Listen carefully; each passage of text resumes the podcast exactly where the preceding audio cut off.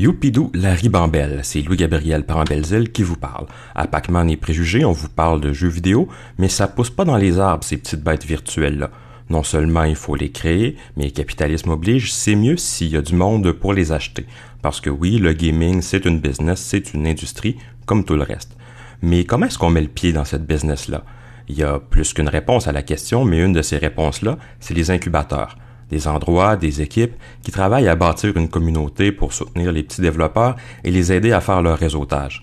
C'est ce que fait l'espace ludique, aussi appelé Gameplay Space, à Montréal. Je suis allé visiter leur bureau, aussi grand que vide à cause de la pandémie, pour parler avec Marie-Laurence Sauvé, la directrice exécutive de l'équipe. J'ai eu des petits problèmes euh, avec le son de mon micro, mais on a décidé de vous présenter l'entrevue quand même parce que c'est pas moi qu'il faut écouter, c'est elle. Bonne écoute. Ici Louis-Gabriel Parmbézil de Pac-Man et Préjugés. J'ai avec moi Marie-Laurence Sauvé de l'Espace ludique. Tu es la directrice exécutive ici. Parle-moi de, l'espace ludique d'abord, parle-moi de ton rôle en même temps. Euh, qu'est-ce que c'est l'espace ludique? C'est quoi la vocation de l'endroit? Puis qu'est-ce que tu fais là-dedans? Euh, l'espace ludique, euh, c'est un incubateur et un espace de travail partagé qui est dédié à l'industrie du jeu vidéo. Euh, dans le fond, notre mission, c'est d'aider les entrepreneurs en jeu à euh, atteindre le succès. Donc, euh, à, à, amener leur projet à bien, à, c'est un peu ça, à avoir du succès dans, dans leur projet. En les aider de passer de l'idée à quelque chose de concret. C'est un peu ça, vous les accompagnez tout le long du processus? Ben, on, est vraiment un incubateur. On, on s'implique pas directement dans les projets, mais on offre un environnement qui permet euh, à ces entrepreneurs-là ou aux développeurs de jeux euh, d'avoir des bonnes ressources pour euh, que leur projet soit mené à bien, effectivement.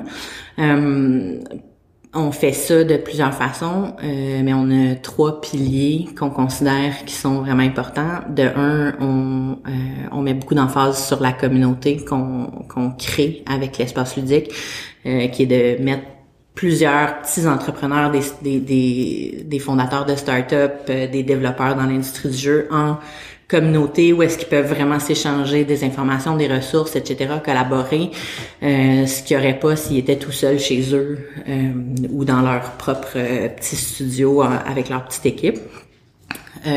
sinon, il y a aussi tout qu'est-ce qui est partage de connaissances, où est-ce que on met sur pied des, formations, des lunch and learn, des, des événements comme des des conférences, des, des conférences au sommet, où est-ce que on permet aux entrepreneurs d'aller chercher plus d'informations sur comment gérer une entreprise dans le monde du jeu, sur comment publiciser leur jeu, comment trouver des publishers, des choses comme ça. puis le troisième volet, c'est vraiment l'accès à des opportunités. Donc, le fait qu'on soit euh, un espace où est-ce qu'il y a plusieurs studios euh, fait que on peut vraiment amener des publishers, amener des gens de, de l'industrie de partout dans le monde, où est-ce que vraiment il va y avoir des, des, des échanges de contacts, des, des opportunités du réseautage. Fait que c'est un peu tout ça l'espace ludique. Euh, dans son ensemble.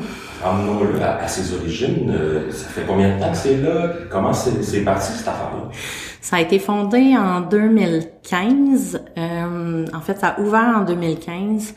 Euh, puis c'est une initiative de Jason de la, de la Rocca, qui est euh, euh, un, un consultant entrepreneur, euh, que c'est quelqu'un qui connaît vraiment beaucoup de gens dans l'industrie du jeu.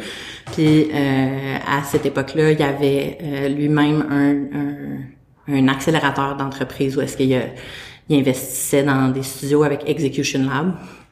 Puis l'idée de, de, Gameplay Space est venue un peu de tout ça. De un, pour lui, créer un espace où tous ces studios-là pouvaient euh, échanger entre eux, mais aussi offrir des opportunités à d'autres dans lesquelles ils pouvaient pas investir, puis vraiment euh, mettre la table pour que plus de gens dans l'industrie du jeu à Montréal aient accès à des opportunités. Puis un espace pour travailler ensemble. Justement, ça ressemble à quoi votre clientèle? Parce que bon, l'industrie du jeu, c'est vaste. Il y a des gens qui font des jeux en solo. Puis après mm-hmm. ça, il y a Ubisoft Montréal. Ouais. il, y a, il y a plusieurs entre-deux. Vous, votre clientèle, elle se trouve où dans ce spectre-là? Mais c'est sûr que Ubisoft Montréal euh, et compagnie, les plus gros studios, ont pas nécessairement besoin de services d'incubation parce que bon, euh, ils savent comment faire des jeux, puis ils savent comment les, les ils savent comment oui, ils ont des bureaux, puis ils savent comment les, les mettre sur le marché puis que ça fonctionne. Euh, ces gens-là vont devenir plus des partenaires, des gens avec qui on peut collaborer, aller chercher, euh, euh aller faire des événements en commun pour encourager vraiment la, la la, la, diversité de, de studios, l'entrepreneuriat dans, dans ce monde-là. Euh, donc vraiment notre clientèle, c'est plus euh, les petits studios, soit en démarrage, qui ont fait un premier jeu ou qui sont à faire leur premier jeu. Euh, c'est vraiment eux qui vont pouvoir bénéficier des services qu'on offre, autant que ce soit euh, quand tu es une petite petite équipe ou tu es un solo dev. Euh, d'avoir une place où travailler, où est-ce que tu es en contact avec d'autres développeurs, pas juste tes trois, quatre membres dans ta petite équipe. Fait que vraiment ça, ça, ça, ça fait que c'est plus facile aussi au point de vue de toutes les ressources que tu as dans un bureau de de pas avoir à gérer tout ça pour une petite équipe. Euh, fait que c'est vraiment eux. Des fois, ça va être euh, aussi des, des équipes délocalisées de studios qui sont à l'étranger. Euh, qui vont avoir un ou deux développeurs ici à la place de leur un bureau, ben ils vont pouvoir les mettre ici. Fait que des fois, il y en a qui viennent de, de plus gros studios, de plus grosses équipes globalement, mais à Montréal sont plus petits. D'ailleurs, les gros studios, est-ce que ça arrive? Parce que des fois, bon, ils vont faire des nouvelles branches dans un nouveau pays. Est-ce que c'est le genre d'endroit où ils s'installent temporairement le temps d'installer ça? Comme je pense, mettons, à Lorient, a ouvert un studio à Québec, je sais pas si ils sont venus ici en particulier. Non. C'est pas le en particulier qui m'intéresse, c'est plus euh, en règle générale ce genre de partenariat vous faites avec des studios comme ben, ça. En règle générale, oui, c'est, c'est quelque chose qu'on essaie d'aller chercher, là, ceux qui, qui sont plus gros puis qui veulent s'installer ici ou ouvrir une branche, mais ben, c'est sûr qu'on est là pour leur offrir euh, un peu le, le pied pour partir euh, au Québec. Euh, mm-hmm. Ben, est-ce que tu peux d'ailleurs me donner euh, des exemples de jeux qui ont été euh, développés au moins partiellement ici? Ben oui, euh, un très récent auquel je peux penser puis qui a vraiment beaucoup de succès, c'est Tribes of Midgard de mm-hmm. Northfell. Northfell, c'est un studio qui était ici depuis la création de l'espace ludique. Là. C'est vraiment dans les premières équipes qui se sont installées ici puis sont restés jusqu'à tout récemment. Là, ils ont ils ont grandi beaucoup, fait qu'ils ont décidé de prendre leur studio, euh, leur, leur, bureau euh, à eux pour leur équipe, mais ils ont pas mal développé le jeu ici, euh, travaillé là-dessus ici. Euh, sinon, on a des, des studios comme Outer Minds qui ont été ici, Kit Fox. Il y en a des beaucoup, beaucoup là qui ont qui sont passés dans l'espace, mais c'est les plus gros que je penser présentement. Votre équipe, ça a l'air de quoi? Comme effectif, comme fonction? Qui fait quoi? Mon équipe à moi, on est une petite, petite équipe. Euh, on est quatre personnes. Euh, moi, je suis la directrice exécutive, donc mon rôle est vraiment plus au niveau de la stratégie, des partenariats, d'aller chercher du financement, euh, m'assurer que tous les budgets fonctionnent puis qu'on est capable d'opérer la business. Euh, J'ai une gestionnaire des opérations qui euh, s'occupe de tout ce qui est un peu plus euh, concret. Euh... Okay. On comprend ça. oui, j'ai arrêté de parler, mais c'est bon. OK. Euh, fait que c'est ça. J'ai une gestionnaire des opérations qui s'occupe de tout ce qui est vraiment euh, concret dans, dans les opérations quotidiennes de l'entreprise, de s'assurer qu'on a tous les outils nécessaires aussi s'il arrive quelque chose euh, dans l'espace, ben c'est elle qui va aller euh, le réparer ou s'occuper de ça. Fait qu'elle est vraiment plus dans le quotidien euh, pour que les choses fonctionnent. Euh, j'ai une gestionnaire de projet, euh, en fait, qui est gestionnaire de programme, qui s'occupe de tout ce qui est programmation dans l'espace, les événements qu'on fait, les projets. Fait qu'elle elle chapeaute un peu tout ça. Puis on a une gestionnaire des communications et réseaux sociaux, communauté, dans le fond. Gestionnaire des, des, des communications et oui, communauté. C'est ça. Mais d'ailleurs, je remarque quelque chose. On est dans le milieu du jeu vidéo, qui mm assez macho, mais c'est assez féminin comme équipe. Mon équipe est très féminine, en effet. Euh, le, dans l'univers du jeu, euh, je pense qu'il y a de plus en plus de filles qui, qui s'y intéressent, mais c'est vrai que c'est un milieu qui reste euh, majoritairement masculin dans le développement. Euh, les, mon équipe développe pas de jeu, par contre. Euh, on est plus dans l'administration d'un espace, l'administration d'une communauté pas administration mais gestion d'une communauté puis euh, développer de l'événementiel du service c'est moins genré un peu comme est-ce que ça fait quand même les relations avec certains partenaires? Y a-tu des des moments où ils font voir des filles ou ça va pas? Non, pas vraiment. Non, pas vraiment. Euh, c'est sûr que, tu sais, on, en a entendu parler beaucoup là du machisme dans l'industrie, mm-hmm. puis de, des de certains endroits toxiques pour les femmes, etc. Moi, personnellement, j'ai jamais été dans, dans j'ai jamais été dans cette dynamique-là dans mes équipes ou dans les, les, les endroits où j'ai travaillé, mais euh, je sais que ça existe, mais euh, c'est ça. Je pense que ça ça se veut quelque chose qu'on dénonce de plus en plus puis qu'on essaye de, de passer par dessus. Euh, dans le dans le jeu indépendant, étonnamment, moi je trouve qu'il y a beaucoup de gens qui qui essayent de d'être un peu plus progressistes par rapport à ça, euh, de, de de, de qui pense beaucoup à l'inclusivité. C'est vraiment des, des, sujets que je vois passer beaucoup, L'inclusivité, puis le, la, la, diversité, puis de, de vraiment euh, donner des opportunités égales à tout le monde. Fait que c'est des sujets qu'on essaie d'amener de plus en plus aussi. Là. Puis l'espace ludique comme tel, on, on, on, pense beaucoup à mettre des formations en place ou des trucs comme ça pour encourager les entrepreneurs à changer un peu cette dynamique-là dans notre industrie. Mais là, par contre, il y a l'éléphant dans la pièce. Euh, on est ben, justement dans une grande pièce, un grand espace ouvert. Puis ben, il y a une pandémie. Ouais. Fait que ça, ben, j'imagine que dans la dernière, ça fait quoi, plus d'un an et demi. Un an et demi, ouais. Euh, ça n'a pas dû être évident. Euh, non, ça n'a pas été évident du tout, du tout. En fait, ça a un peu euh, donné un, un, gros coup, puis on a été en gestion de crise pendant vraiment longtemps. Euh, je suis pas sûre que c'est encore fini, mais c'est sûr que euh, historiquement, euh, nos activités, notre offre de services, tout ce qu'on a, nos, sources de revenus ont toujours été extrêmement liées à notre espace physique, à nos quatre murs, à comment euh, on, on, on, a une, un dynamisme et une communauté qui se développe à l'intérieur de l'espace. Euh, nos memberships ont toujours été liés à louer une table euh, dans l'espace. Fait que c'est sûr que ça a donné un coup quand euh, on s'est fait dire qu'on pouvait plus travailler dans le bureau. C'était un peu notre modèle d'affaires. C'était un peu notre modèle d'affaires. Euh, par contre, c'est quelque chose à quoi on, qui, qui, qui était un petit peu en arrière de nos têtes depuis longtemps, de un peu détacher le fait d'être membre de l'espace ludique puis d'offrir des services d'accompagnement ou des services de, de de formation, des choses comme ça, euh, sans que les, les gens soient nécessairement obligés d'être euh, localisés à l'intérieur du bureau. Euh, c'est quelque chose qui probablement aurait pris des années avant qu'on le mette sur pied ou on n'a jamais le temps parce que euh, c'est ça dans, dans, dans, le monde des OBNL, on est tout le temps euh, un peu en train de courir après nos ressources, mais euh, ça a un peu forcé cette réflexion-là, je pense. Ça nous a forcé à changer un peu la façon qu'on approchait notre offre de service.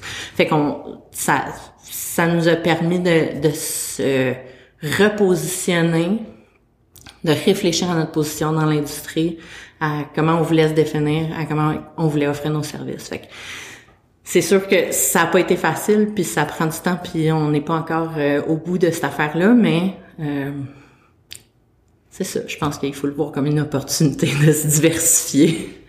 Donc, en même temps, vous avez quand même les reins assez solides pour continuer. C'est pas en train de vous achever. ben, c'est sûr que euh, heureusement, on a eu beaucoup d'aide gouvernementale euh, en tant qu'OBNL puis en tant qu'entreprise euh, au Québec, au Canada, pour être capable de payer notre loyer parce que on a un très grand local. Donc, euh, un très grand local au centre-ville, ça coûte quand même cher de loyer, surtout quand il n'y a pas de revenus. C'est assez immense. Ouais, on a on a 10 000 pieds carrés ouverts, puis je t'ai pas montré, mais on a aussi un 5 000 pieds carrés qui est le local en avant, qui était prévu pour faire un agrandissement parce qu'on avait une demande grandissante juste avant la pandémie. Euh, puis c'est ça, on a pris possession du local en février 2020. oui, c'est ça. Fait que, tu sais, il y a un agrandissement qui est encore prévu, mais euh, c'est ça. Fait que c'est quand même 15 000 pieds carrés au centre-ville. Mais vous avez quand même trouvé des solutions. Ben c'est ça, c'est qu'il y a eu beaucoup d'aide gouvernementale pour euh, le loyer, pour les salaires, pour tout ça. Donc on a été capable de maintenir notre équipe, de continuer à, à, garder notre local. Euh, puis ça nous a permis de, de, passer un peu plus à offrir des, des événements en ligne, de euh, offrir euh, des lunch and learn en ligne. On est un peu toute tannée des événements en ligne, mais il reste qu'on a continué à offrir des services de cette façon-là. Donc on, on on est resté en vie avec ça. Puis là, on planifie de réouvrir le local bientôt. Est-ce que la communauté a quand même suivi? Est-ce que les gens sont encore autour de vous? Oui, je pense que les, les euh, on a beaucoup de membres qui ont continué à nous supporter euh, euh, pendant toute cette année-là. puis les gens continuent à, à, suivre nos événements. on a fait deux grandes conférences complètement en ligne qui ont été un super gros succès là, dernièrement en mai puis en juin. Fait que euh, on sent que les gens euh, sont encore intéressés par ce qu'on offre. Euh, là, quand on parle de réouverture, on a parlé un peu avec les membres qui étaient ici ou ceux qui sont encore membres, puis on sent qu'ils ont hâte de revenir. Fait que euh, vraiment, c'est une, une, bad luck là qu'on on veut tout que tout le monde soit en sécurité. Fait que c'est juste une question de temps là, avant que ça reprenne, je pense. Puis d'une certaine façon, la réorganisation du travail, euh, puis des, des des habitudes de travail va probablement amener une nouvelle clientèle aussi euh, quand on va pouvoir réouvrir. Justement, est-ce qu'il y a des changements que vous avez dû apporter que vous pensez garder euh, après la pandémie? Mais comme je te disais, les, les, de séparer un peu la notion de être membre de l'espace ludique puis avoir accès à des services puis avoir accès à nos événements. Euh, par rapport à le fait de louer une table ici, c'est sûr que ça va rester, puis je pense que ça va devenir assez polyvalent comme pour pouvoir avoir accès à une plus grande communauté, pour pouvoir toucher plus de, studios. Euh,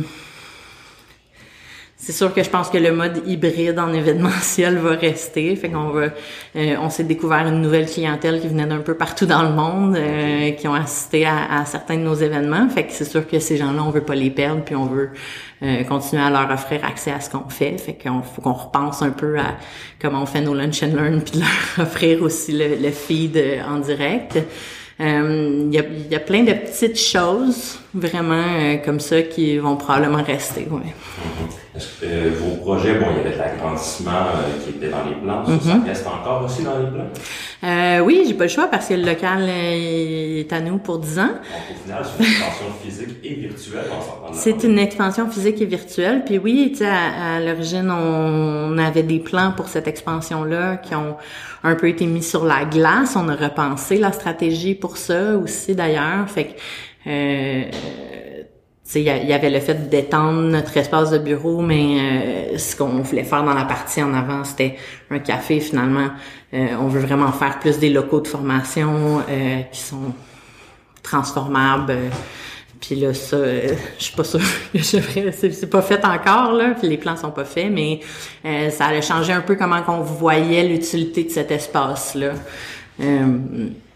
pour aller euh, plus loin avec notre mission, là, mettons. Mm-hmm. assumant qu'il y a quand même des gens, justement, qui sont peut-être des développeurs, euh, qui veulent être des, développeurs qui nous écoutent, euh, est-ce que vous avez un message pour eux, pour leur dire, ah, venez avec nous, un petit pitch de vente? Ben, gens qui se distinguent aussi, disons, d'autres espaces collaboratifs ou espaces de travail communs comme ça? Ben, c'est sûr que le fait qu'on soit dédié à une industrie fait que quand tu rentres ici, c'est sûr que tu as accès à des développeurs, c'est sûr que tu rentres dans une communauté où est-ce que euh, vraiment tu as accès à beaucoup d'opportunités que tu n'aurais pas nécessairement dans un espace euh, qui est pas dédié à l'industrie du jeu, où est-ce que c'est sûr que tu vas rencontrer d'autres gens, mais c'est moins ciblé vers l'industrie dans laquelle tu veux travailler. Euh, si tu veux être un développeur dans la vie puis que t'es pas là encore, ou ceux qui sont en train de faire leurs études, euh, c'est sûr qu'on pense beaucoup à, des, euh, des événements présentement. Euh, puis on en offre là. D'ailleurs, on a faire, mettons, un lunch and learn sur comment entrer dans l'industrie du jeu spécifiquement. Fait que c'est sûr que de suivre l'espace ludique puis voir ce qu'on offre en termes d'information, de d'accès à la communauté, en termes de, de formation plus spécifique, ben ça peut juste être un avantage, je pense, d'aller chercher ces choses-là. Euh, puis ça coûte rien. Euh, on a une, euh, c'est possible d'être membre de l'espace ludique gratuitement. J'imagine qu'il y a plus qu'un modèle de membre varié. Ouais, c'est ça. Puis tu sais, ça c'est c'est nouveau là, c'est pas lancé encore, fait que ça s'en vient. Euh, tu sais quand, ouais, c'est ça, on est dans les annonces. Fait que dans le fond, dans notre nouveau modèle, c'est sûr qu'on on pense que d'agrandir notre communauté, c'est une de nos forces, puis de, de vraiment de voyons nurture. Ah, c'est une bonne c'est quelque chose que vous voulez développer, aider à Mais c'est ça, tu sais, on, veut euh, on, on, veut croître notre communauté, la, la l'alimenter de, de, de nouveaux euh, nouvelles personnes, nouvelles informations, nouveaux, nouvelles opportunités. Fait que euh, je sais plus où je m'en allais avec ça. Euh, fait que oui, c'est ça. Dans les excuse-moi. Donc euh, dans les dans les memberships euh, qu'on va offrir, ben il y a un tiers qui est Juste, t'es un membre de notre communauté, c'est gratuit, ça te donne accès aux informations, ça te donne accès à notre Discord, ça te donne accès à, notre infolette. Donc, si tu veux juste suivre puis voir qu'est-ce qui se passe, ça coûte rien, c'est facile. Euh, puis ça peut ouvrir plein de portes. Parfait. Ben, moi, j'en ai profité pour euh, dire aux gens de s'abonner à l'infolettre de blog.ca parce que tout est dans tout. Laurent Sauvé, merci euh, d'avoir répondu à mes questions et de nous avoir expliqué ça. C'est un grand plaisir. merci à vous d'avoir été à l'écoute. En plus de l'infolettre, évidemment, on vous encourage à suivre euh, le podcast Pac-Man et Préjugés, que ce soit sur Balade au Québec, sur iTunes, sur Spotify, un peu partout, tellement je me souviens jamais de la liste exhaustive. on demandera à Hugo de vous la rappeler au prochain épisode. Merci, bonne journée.